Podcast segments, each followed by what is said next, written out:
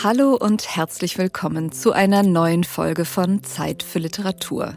Zeit für Literatur ist ein Podcast, bei dem Autorinnen und Autoren nicht schreiben, sondern vorlesen. Und zwar aus ihren neuen Romanen und Büchern. Mein Name ist Gunda Windmüller. Produziert wird der Podcast vom Studio ZX. Heute allerdings, liebe Zuhörerinnen und Zuhörer, haben wir eine besondere Folge für Sie. Denn das Buch, über das wir sprechen, ist weder neu, noch ist der Autor zugegen. Gidget, Mein Sommer in Malibu, ist 1957 erschienen. Frederick Kohner, der Autor, vor mehr als 30 Jahren verstorben. Der S. Fischer Verlag hat den Roman allerdings gerade in einer neuen Übersetzung herausgebracht. Darüber spreche ich mit Maria Christina Piwowarski, Geschäftsführerin der Berliner Buchhandlung Ocelot und Co-Host des Literaturpodcasts Blau-Schwarz Berlin. Gidget ist die Erinnerung an einen Sommer, ist die Geschichte von Francie alias Gidget, einer 15, fast 16, also offiziell 17-Jährigen, die mit ihren Eltern in Südkalifornien lebt und in diesem einen Sommer das Surfen für sich entdeckt. Erst sieht sie den surfenden Jungs nur zu, sehr schnell will sie aber selber aufs Brett, hinter die Surfline und die Wellen meistern. Ihre Eltern sind nicht begeistert, aber Gidget unbeirrbar. Und so nimmt sie sich die Freiheit. Mit Salzwasser, strohigen Haaren, verbrannter Haut, pfeift auf Regeln und schnappt sich diesen Sommer. Mit allem, was dazugehört. Frederick Kohner, jüdischer Immigrant und Hollywood-Größe, hat seiner Tochter Katie, eine der ersten weiblichen Surf-Ikonen, mit diesem Roman eine Stimme verliehen. Das Buch wurde zum Klassiker, Kohner schrieb Fortsetzungen, es wurde verfilmt. Nun liegt es in einer neuen Übersetzung und mit einem Nachwort von Volker Weidemann vor. Und ich freue mich sehr, mit Maria Christina Piwowarski nun über Gidget sprechen zu können. Schön, dass du da bist. Hallo, schön, dass ich hier sein darf. Maria, wir starten immer mit der gleichen Frage, also auch heute. Wie würdest du Gidget in nur einem Satz zusammenfassen? Der Roman ist ein ganz wundervolles, lustvolles, launiges Sommerbuch. Es macht irgendwie unglaublich Freude, ihre Geschichte zu lesen. Warum ist denn gerade jetzt ein so wunderbarer Zeitpunkt, Gitsche zu lesen? Das Buch ist ja schon hat ein paar Jahre auf dem Buckel. Genau, es ist 1957 erschienen und hat eine unfassbare Geschichte. Also es ist verfilmt worden, du hast es schon gesagt. Gidget ist zu einer wahren Pop-Ikone des Surfens avanciert und ist aber in Deutschland, ich habe von der noch nie gehört. Ich glaube, die ist hier nie so richtig bekannt geworden. Und dass so ein Werk, wo eine Frau sozusagen sich in einer Männerdomäne, ein junges Mädchen in einer Männerdomäne behauptet und einen Sommer erlebt, wie er tatsächlich für ein Buch sozusagen gemacht wurde, das ist tatsächlich ein großer Grund, weshalb wir das heute unbedingt wiederentdecken sollten, dieses Werk. Und es geht ja auch nicht nur um Surfen. Also auf der Handlungsebene geht es natürlich sehr um Surfen, aber auf einer anderen Ebene geht es ja auch um das Thema Freiheit. Nach was für einer Freiheit sucht Gidget? Gidget ist, würde ich sagen, ein sehr behütet aufgewachsenes Mädchen. Also sie empfindet eine große Liebe für ihre Eltern, auch wenn sie die natürlich pubertär, sie ist 15, 16 in dem Buch natürlich auch ab und zu wahnsinnig nervig und oldschool findet. Aber sie hat ein sehr gutes Verhältnis zu ihren Eltern, die immer mit ihr an den Strand rausfahren und sie dann zwingen, irgendwie die Sonntage dort bei Picknicks mit ihnen zu verbringen. Und sie macht sich auf die Suche, weil sie natürlich mehr will und weil sie natürlich das Leben in sich spürt und das unbedingt entdecken will und trifft dann eben auf diese Gruppe von Surfern und entdeckt eine Passion, die in uns allen schlummert, egal ob wir surfen oder nicht. Gidget ist ja aber auch ein sehr zartes Buch. Also es überfrachtet nicht mit detaillierten Beschreibungen und lässt beim Lesen ja relativ viel Spielraum und hat aber trotzdem etwas sehr Vereinnahmendes. Wolltest du nach der Lektüre auch sofort surfen lernen? Ich will auch immer noch unbedingt surfen lernen. Ich finde, wenn man dieses Buch liest, dann hat man das Gefühl, es gibt da noch eine Ebene, die man in seinem Leben unbedingt haben muss. Und das, was die Surfer miteinander teilen, ich habe das damals schon bei Barbarentage von William Finnegan gefühlt, das ist irgendwie eine ganz spezielle Art des Zusammen auf ein großes Ereignis warten, nämlich auf die perfekte Welle. Und es ist eine Verbundenheit, die da transportiert wird. Und das zu lesen ist in jedem Alter und egal, ob man weit weg vom Meer wohnt, so wie wir hier in Berlin irgendwie ja gar nicht das Meer vor der Haustür haben. Es macht trotzdem unfassbar Lust darauf. Mhm. Ich finde, das Besondere ist ja auch, dass, du hast es gerade gesagt, die müssen auf die perfekte Welle ja warten. Das ist ja auch etwas, was wir gar nicht mehr gewöhnt sind, auf etwas zu warten und abhängig zu sein von Wind und Wetter und einer Welle. Ja, und das ist aber das, was es auch eben unfassbar ausmacht. Es merkt man in diesem Buch auch sehr in den Beschreibungen. Es ist ein wirklich harter Sport. Also du bist eben diesen Elementen ausgesetzt, die surfen im Ozean. Das bedeutet, das ist, es ist auch wirklich gefährlich. Also nicht nur, weil du untergehen kannst, du kannst gegen Steine geschleudert werden. Also die Sonne brennt dir auf den Pelz und du sitzt da und weißt häufig nicht, kommt diese Welle heute oder kommt sie überhaupt nicht. Und du bist eben diesen Elementen ausgesetzt und bist aber eben in dieser Gruppe so fest verankert. Das ist toll. Das Buch ist mehr als 60 Jahre alt, aber beim Lesen wirkt es ja oft sehr, sehr frisch. Auch deswegen, weil Gidget ja mit einer großen Selbstverständlichkeit sich den Jungs anschließt und gar nicht in Betracht zieht, dass sie nicht dazugehören könnte oder dass sie da keinen Platz haben könnte. Können wir von ihr als junges Mädchen, als junge Frau etwas lernen?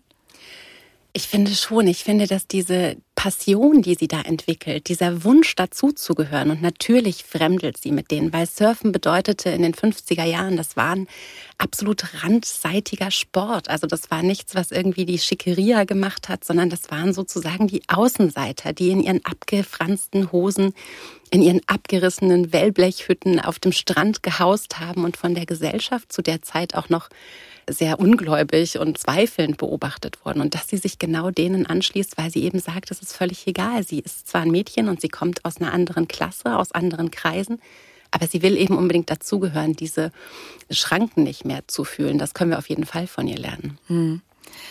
Und ein anderer Aspekt, der ja auch wichtig ist bei der Lektüre, wenn man weiß, Frederick Kona hat dieses Buch sozusagen als vielleicht als kleine Hommage an seine Tochter geschrieben, die Katie, die eben das Real-Life-Vorbild von Gidget ist.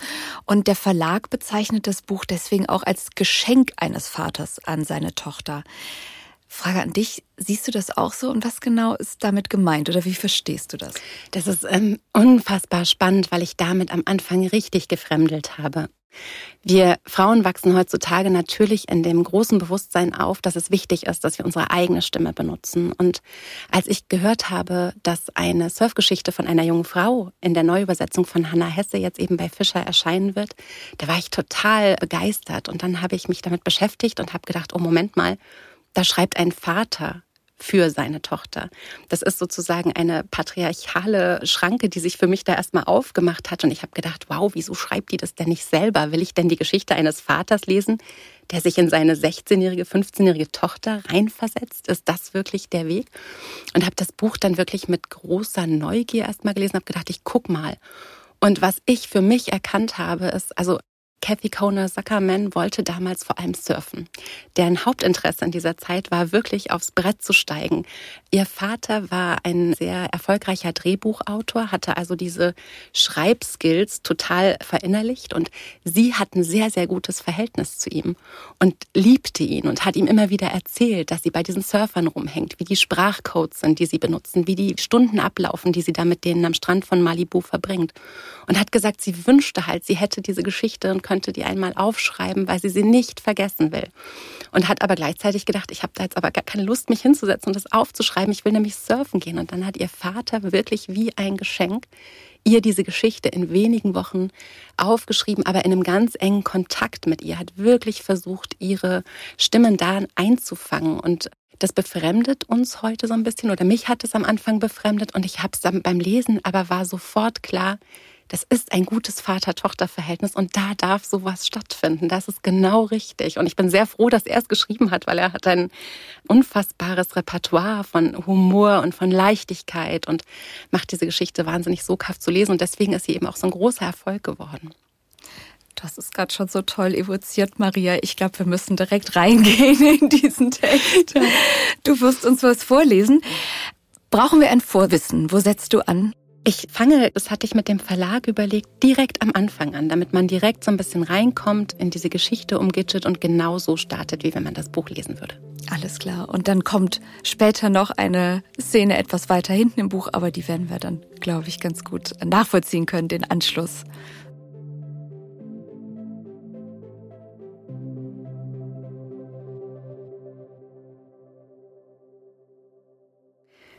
Kapitel 1 Ich schreibe das hier auf, weil ich einmal gehört habe, dass man so viel vergisst, wenn man älter wird, und ich wäre mit Sicherheit die unglücklichste Frau auf der ganzen weiten Welt, wenn ich je vergessen würde, was diesen Sommer passiert ist. Vielleicht wird die Geschichte ziemlich öde sein und noch nicht einmal halb so sexy wie diese französischen Romane. Aber sie hat einen großen Vorteil. Sie ist wahr, das schwöre ich. Andererseits muss eine wahre Geschichte nicht unbedingt eine gute Geschichte sein. Zumindest sagt das mein Englischlehrer Mr. Glicksburg immer, dieser eklige Typ mit seinem Mundgeruch. Aber ganz ehrlich, er redet verdammt viel, wenn der Tag lang ist. Und was, bitteschön, weiß schon ein nerviger Englischlehrer über das Schreiben? Nur eine kleine Kostprobe, was diese Typen oder zumindest der Olle Glicksburg sich unter Schriftstellerei vorstellen. Um einen Ort zu beschreiben, nehmen Sie sich bitte einen Stift und ein Notizbuch und setzen Sie sich ans Fenster oder auf einen Hügel oder an ein Flussufer und notieren Sie Ihre Beobachtungen. Zitat Glicksburg. Und Leute, ich habe es versucht. Ich wollte diese Geschichte unbedingt schreiben. Also habe ich meinen Stift und mein Notizbuch eingepackt und bin allein raus zur Hauptstraße. Letzte Woche habe ich meinen vorläufigen Führerschein bekommen, um ganz brav am Anfang anzufangen. Mit der Ortsbeschreibung meine ich damit. Es war ein ziemlich genialer Tag. Viel Sonne, obwohl es schon Ende November war. Aber wir leben ja auch in Südkalifornien. Und wenn man keinen Kalender hat, weiß man gar nicht, welche Jahreszeit hier gerade ist. Wirklich wahr. Nur, dass es schon so gegen fünf dunkel wird. Und zwar schneller als die Polizei erlaubt. Diese 20 Kilometer raus zur Hauptstraße hätte ich locker mit einer Augenbinde fahren können, so wie bei Was bin ich? wenn Sie versuchen, den Promigast zu erraten, weil ich schon mindestens tausendmal in diesem Sommer und in den Sommern davor hier draußen war. Nur dass die Sommer davor nicht zählen. Mit hier draußen meine ich das gute alte Malibu. Und jetzt stopp. Bei Malibu denkt man sofort an Filmstars und schicke Strandhäuser und James Mason, wie er bei Sonnenuntergang ins Meer geht, weil seine guten Zeiten hinter ihm liegen und so weiter. Aber das ist nicht das Malibu, über das ich schreibe. Ich meine diese eine kleine Bucht entlang der gut 40 Küstenkilometer von Rancho Malibu, direkt neben dem Pier, wo die Wellen aus Japan wie geniale Fluggeschosse ans Ufer krachen. Also manchmal. Es gibt entlang der Küste nur noch einen anderen Ort, an dem sie eine solche Kraft haben, und das ist unten im Süden, in San Onofre. Und wenn man seine Ausbildung in Malibu absolviert hat, zieht man runter nach San Onofre oder Trestles, wo einem die richtig großen Dinger um die Ohren fliegen. Und wenn man von denen erstmal probiert hat, braucht es nicht mehr viel, bis man in Mokkaha landet, wo die richtig riesigen Mexikaner anrollen. Aber das ist in Hawaii. Ich habe diese Riesen mal in einem Film gesehen und ich sag's euch, schon auf dem Bildschirm bringen die dich fast um. Ziemlich krass.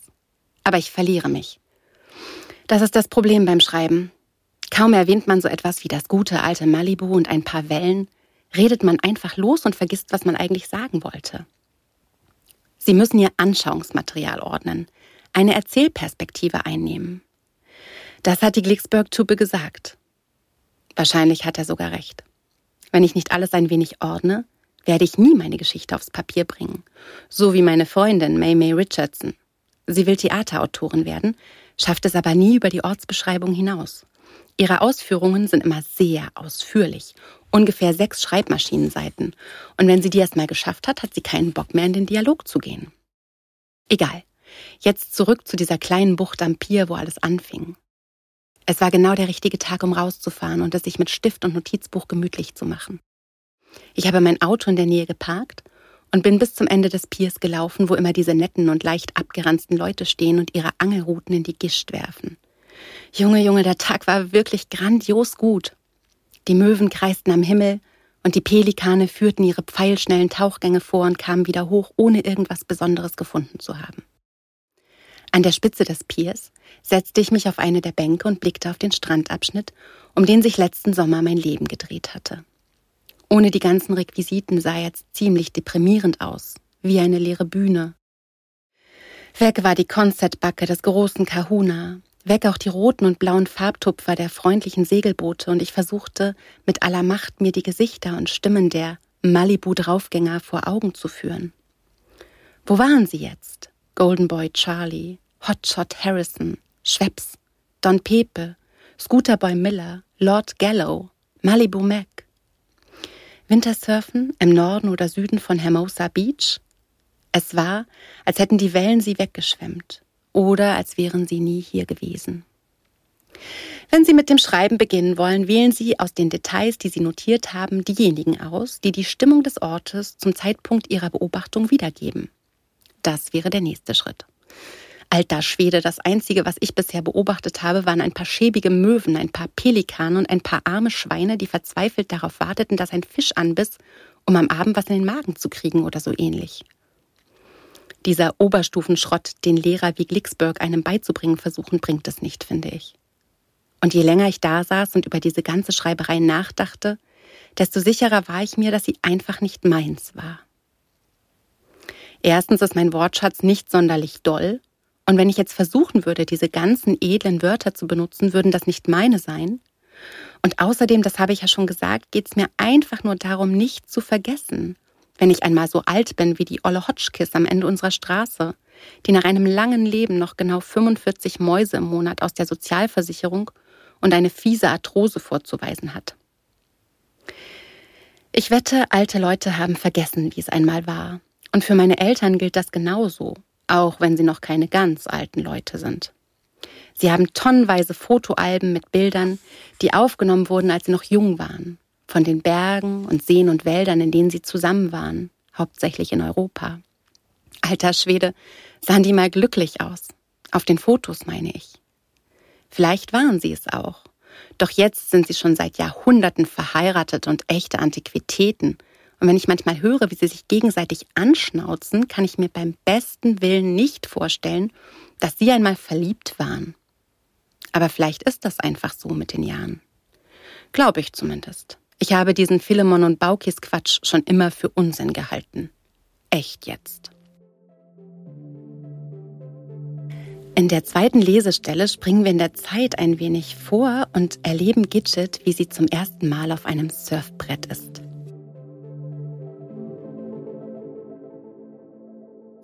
Ich war seit ungefähr zehn Minuten unterwegs, tanzte durch die Wellen, tauchte immer mal wieder unter, um im Seetank zu suchen, tauchte wieder auf, um Luft zu holen, als plötzlich dieses Riesending aus dem Nichts kam. Aus der glatten Wasseroberfläche wuchs auf einmal eine hausgroße Welle mit einer dicken Schaumkrone und krachte auf mich herab. Junge, Junge, hab ich Sternchen gesehen.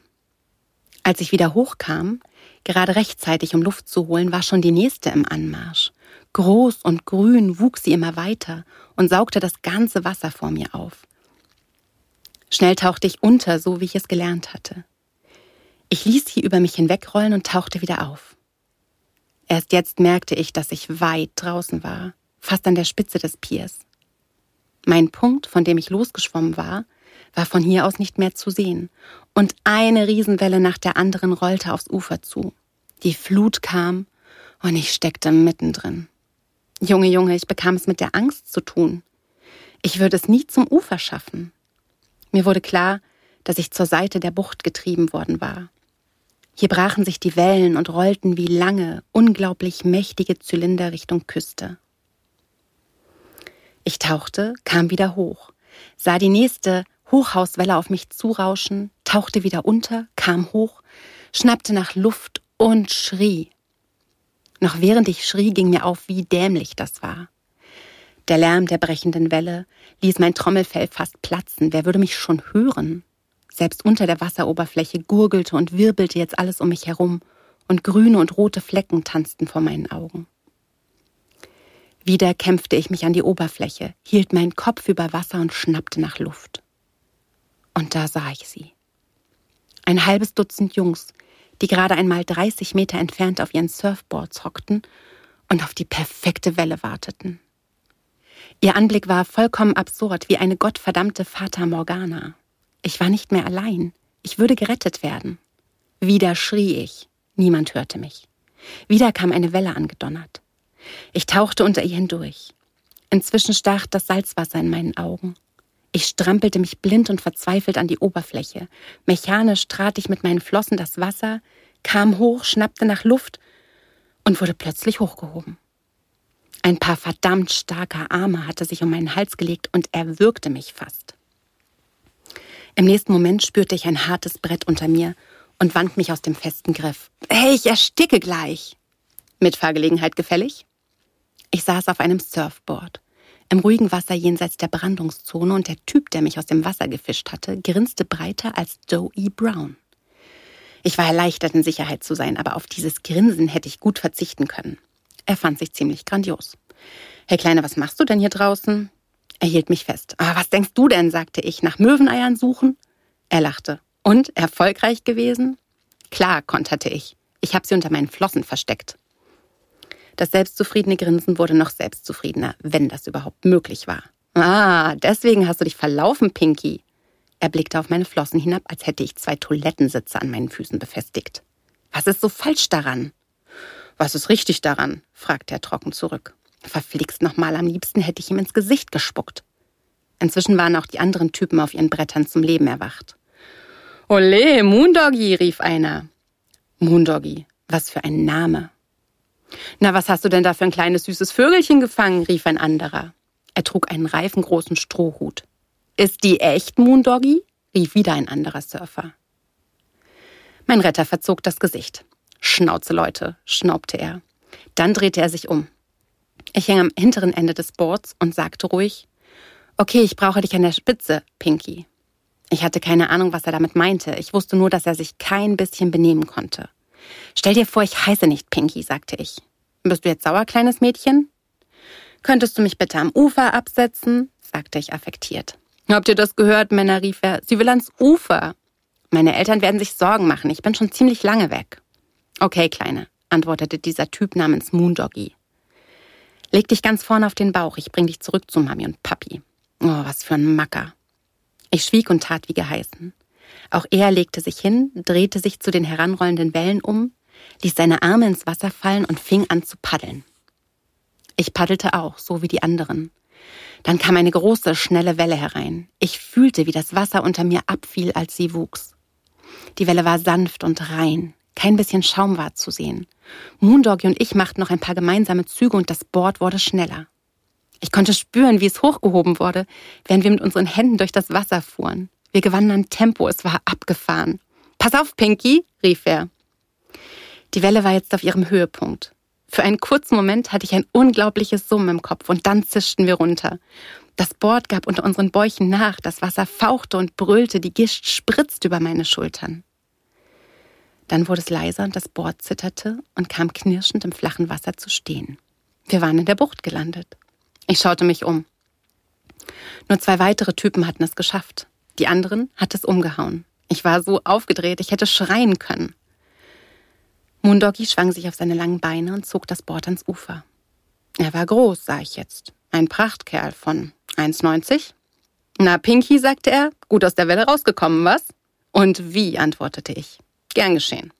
Er bückte sich und griff sich das Board, schwang die 15 Kilo über seinen Kopf, als wären sie ein paar Skier und ging davon.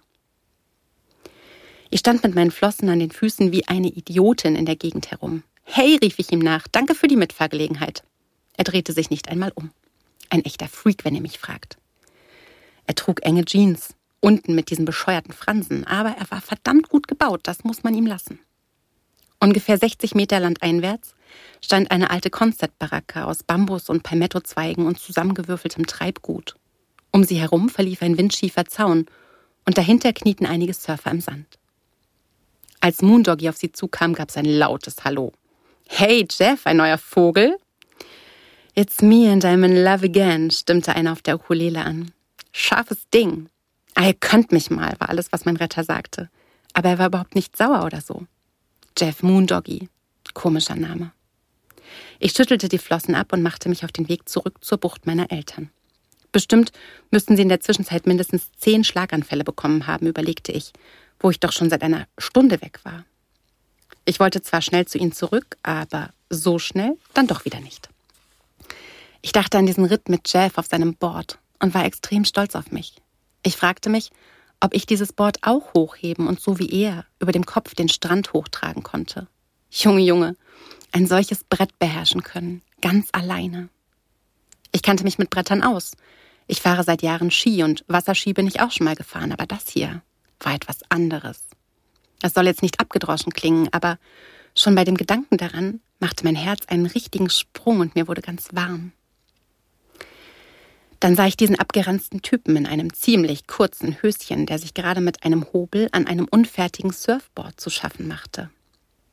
Er hatte eine richtige Werkstatt am Strand aufgebaut und auf einem Schild stand Board gesucht? Frag Stinky. Einige Boards, eines mit einem Pin-Up-Girl à la Monroe, waren gegen einen Zaun gelehnt. Schon hatte ich meine alten Herrschaften vergessen und schaute diesem Typen zu.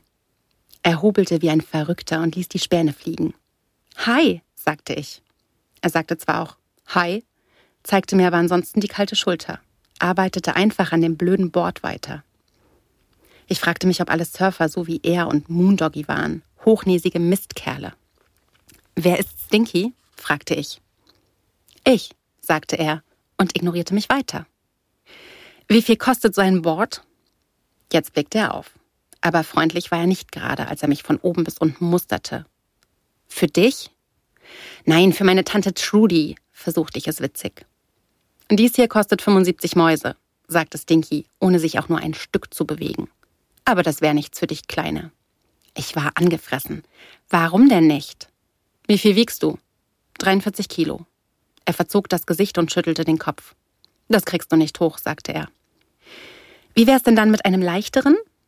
Er blickte sich in seiner Werkstatt um, ließ den Hobel fallen, griff nach einem alten, verlebten Ding voller Dellen und hielt es nur mit einer Hand. Wie wär's mit dieser Missgeburt? Hä? 25 Mäuse, sagte er. Wiegt nur 10 Kilo. Fliegengewicht. Heb es mal hoch. Ich hob es hoch. Es fühlte sich wie ein Sack Kieselsteine an. Ich mach dir noch Glasfaser drüber, sagte Stinky. Dann sieht's aus wie neu. Bist du morgen hier? fragte ich. Logisch. Okay, schau, dass es wirklich wie neu aussieht. Um 10 hole ich es ab. Normalerweise brauche ich Jahre, um mich zu entscheiden. Außerdem konnte ich genau 3 Dollar und 85 Cent mein eigen nennen. Darüber hinaus wusste ich, dass mein alter Herr, ein Nichtschwimmer, der schon einen Herzinfarkt kriegt, wenn ich ein bisschen Bodysurfe, furchtbar rumterzen würde.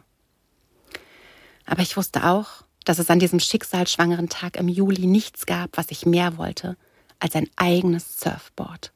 Und ich wusste auch schon, wie ich es nennen würde. Moondoggy. In der dritten Lesepassage springen wir noch ein bisschen in der Zeit voran und erleben Gidget bei sich zu Hause bei ihren Eltern, kurz bevor sie zu einem Date abgeholt wird. Und wir ahnen ja von wem.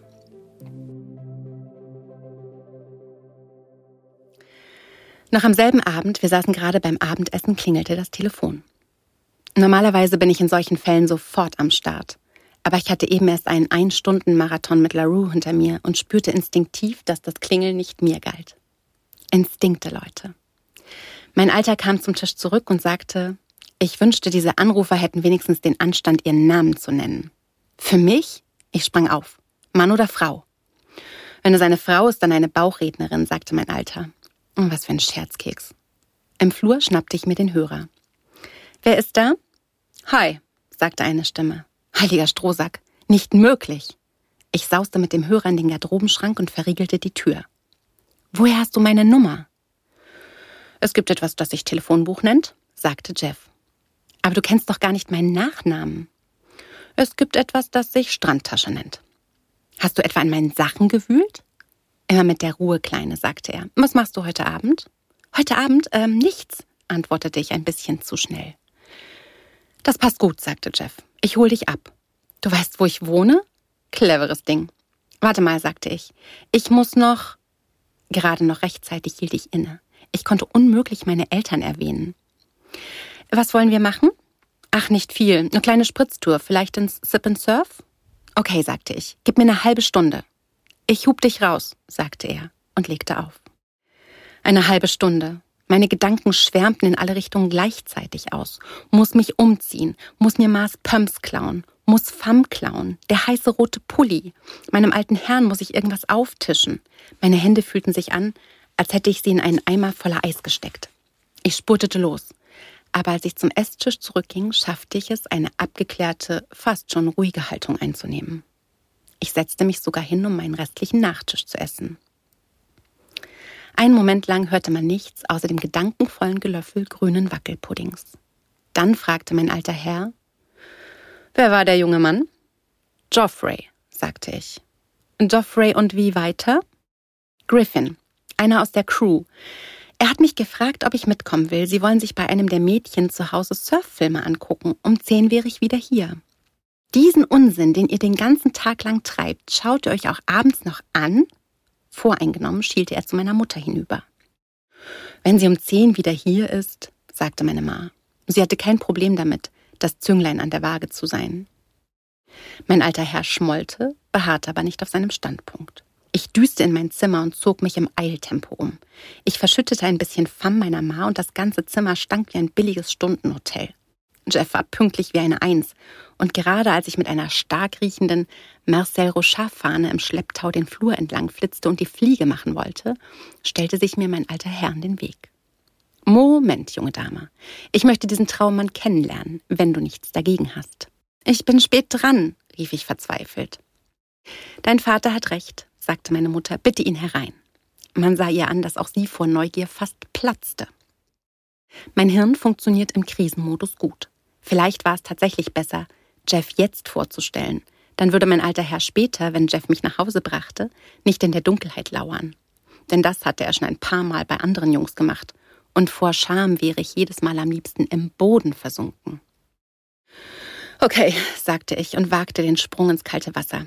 Ich bitte ihn herein, aber nur für eine Minute und bitte, Daddy, mach nicht den Großinquisitor. Er ist kein Freak, er geht aufs College. Verlorene Liebesmüh. Hol den jungen Mann mal herein, war alles, was mein alter Herr zu sagen hatte. Ich sauste los. Als Jeff mich die Einfahrt hinunterkommen sah, sprang er aus seiner Corvette und machte mir die Tür auf. Junge, Junge, er sah zum Niederknien aus. Bisher hatte ich ihn nur in Badesachen gesehen. Jetzt trug er einen hellgrauen Pulli und sein Gesicht hatte die Farbe von Kork. Hi, sagte ich lässig elegant. Sie hörten einen Auszug aus Gidget von Frederick Kohner, neu erschienen im S. Fischer Verlag. Das Buch ist jetzt im Buchhandel Ihres Vertrauens und natürlich auch online erhältlich. Maria, vielen lieben Dank, dass du heute bei mir warst. Es war mir ein Vergnügen. Das war eine neue Folge Zeit für Literatur, der Vorlesepodcast, produziert vom Studio ZX. Ich bin Gunda Windmüller. Schön, dass Sie sich heute Zeit für Literatur genommen haben und bis zum nächsten Mal.